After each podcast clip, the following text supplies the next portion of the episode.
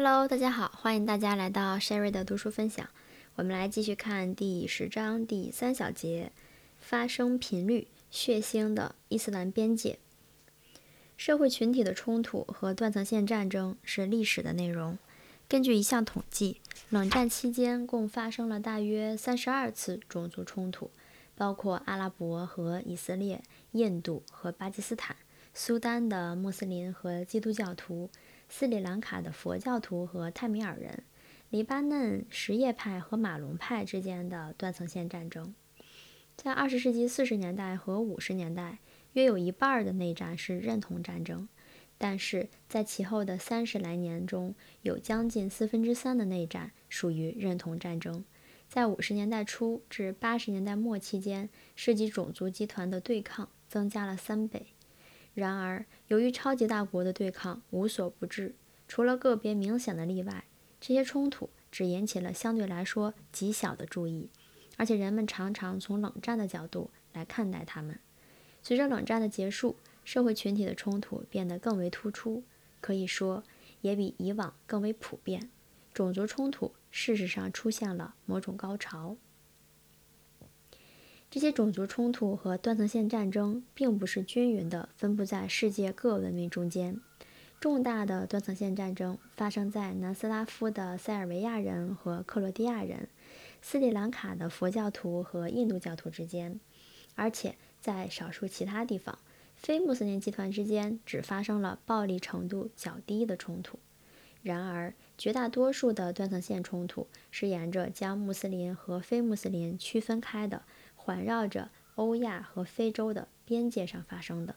尽管在世界政治的宏观层面或全球层面上，文明的主要冲突是在西方和非西方之间展开的，但是在微观层面和地区层面上，它却是在伊斯兰和非伊斯兰之间展开的。激烈的对抗和暴力冲突在同一地区的穆斯林和非穆斯林之间却极为普遍。在波斯尼亚。穆斯林和信奉东正教的塞族人进行了一场流血的、破坏性极大的战争，而且还与信奉天主教的克族人发生了战争。在科索沃，阿尔巴尼亚族穆斯林不满于塞尔维亚人的统治，保持着自己的地下政府。在这两个集团之间，也极有可能发生激烈的冲突。阿尔巴尼亚政府和希腊政府为坚持本民族在对方国家居住者的权利而争吵不休。土耳其人和希腊人在历史上就互相不包容。在塞浦路斯，相邻的穆斯林土耳其族人和信奉东正教的希腊人一直关系敌对，各自为政。在高加索，土耳其人和亚美尼亚人是宿敌，阿塞拜疆人和亚美尼亚人为控制。萨纳戈尔诺巴拉卡拉巴赫而战。在北高加索，二百年来，车臣人、印古什人和其他穆斯林为了摆脱俄罗斯的统治，进行了断断续续的战争。残酷的战争于九四年在俄罗斯人和车臣人之间再次展开。在印古什人和信奉东正教的奥塞梯人之间也发生了战争。在伏尔加盆地，穆斯林鞑靼人在过去以及在九十年代初与俄罗斯人展开了斗争，最后就有限的主权达成了不稳定的妥协。在整个十九世纪，俄罗斯人使用武力逐渐控制了中亚的穆斯林各民族。二十世纪八十年代期间，阿富汗人和俄罗斯人之间打了一场大战，俄罗斯撤退后。战争余波仍然在塔吉克斯坦蔓延，一方是俄罗斯军队支持的县政府，另一方在很大程度上是伊斯兰主义反叛分子。在南亚南亚次大陆，巴基斯坦和印度之间曾发生过三场战争，此外还有克什米尔穆斯林反抗印度统治的起义，阿萨姆穆斯林移民与布。部落民族之间的战争，以及遍及全印度的穆斯林和印度教徒间的骚乱和暴力冲突，这些都是由两个宗教社会群体中原教旨主义运动的兴趣所引发的。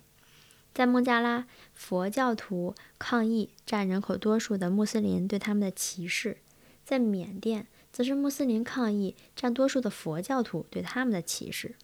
在马来西亚和印度尼西亚，穆斯林不时地发起对华人的骚乱，抗议他们对经济的控制。在泰国南部，穆斯林集团断断续续地参与了反抗佛教政府的起义。在菲律宾南部，曾发生过一次穆斯林摆脱天主教国家和政府的统治，争取独立的起义。另一方面，在印度尼西亚，信奉天主教的东帝汶人则反抗。则为反抗穆斯林政府的镇压而斗争。在中东，巴勒斯坦和阿拉巴勒斯坦的阿拉伯人和犹太人之间的冲突，可以追溯到犹太人建立家园。在以色列和阿拉伯国家之间发生了四次战争，巴勒斯坦人为反抗以色列人的统治发动了起义。在黎巴嫩，马龙派基督教徒与什叶派伊斯兰教徒进行了一场战斗，结果以失败。告终。在埃塞俄比亚，信奉东正教的阿姆哈拉人在历史上一直压制着穆斯林种族集团，并遭遇过穆斯林奥罗莫人的暴动。在非洲之角北部的阿拉伯人与穆斯林和南部的维灵论基督教黑人发生着各种各样类型的冲突。在苏丹发生了穆斯林与基督教徒之间最血腥的冲突，战争持续了几十年，造成了成千上万的死亡伤亡。尼日利亚的政府一直为北部的穆斯林富拉尼人、豪萨人和南部的基督教部落之间的冲突所主导，所主导，暴动和军事政变频繁不断，还发生了一场大战，在乍得、肯尼亚和坦桑尼亚。穆斯林和基督教集团之间也发生了类似的斗争。在所有这些地区，穆斯林和属于其他文明的人——天主教徒、新教徒、东正教徒、印度教徒、华人、佛教徒和犹太人之间的关系总体上是对抗性的。他们之间大部分在历史上的某一时刻曾发生暴力冲突，很多在二十世纪九十年代仍处于暴力冲突中。沿着伊斯兰周边看去，穆斯林总是难以与其邻居和平相处。于是人们自然会问：二十世纪末，穆斯林和非穆斯林集团之间的这种冲突模式，是否也存在于其他文明的集团之间？事实并非如此。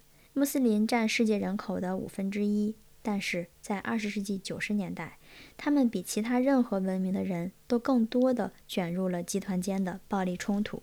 这方面的例子不胜枚举。一九三年到九四年，穆斯林参与了泰德·罗伯特·格尔进行深入分析的五十次种族政治冲突中的二十六次。之后我们会在我们的备注里面加入一个表格，表十点一种族政治冲突，九三年到九四年。这些冲突中有二十次是不同文明集团间的冲突。其中十五次是穆斯林和非穆斯林之间的冲突。简而言之，涉及穆斯林的文明间冲突是所有非穆斯林文明冲突的三倍。伊斯兰内部的冲突也远远超过其他任何一种文明的冲突，包括非洲的部落冲突。与伊斯兰形成鲜明对照的是，西方只卷入了两次文明内部的冲突和两次文明之间的冲突。涉及穆斯林的冲突往往死伤惨重。在格尔分析的六次战争中，估计有二十万或者更多的人被杀害。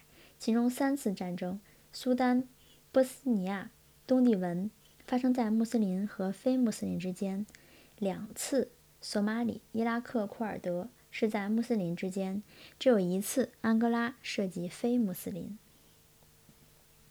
二，《纽约时报》确认。九三年，在四十八个地方发生了约五十九次种族冲突，其中一半地方发生的是穆斯林之间或者穆斯林与非穆斯林的冲突。五十九次冲突中有三十一次是不同文明集团间的冲突。与格尔的数据类似的是，这些文明间的冲突中有三分之二，也就是二十一次是穆斯林和其他文明间的冲突。这个我们可以参考表十点二。第三，在另一项分析中。鲁斯莱格希瓦德确认，在九二年发生了二十九次战争，一年间死亡人数达到一千人以上，一千人或以上的冲突定为战争。在十二次文明间的冲突中，有九次是穆斯林和非穆斯林之间的冲突。同样的，穆斯林比属于任何其他文明的人都进行了更多的战争。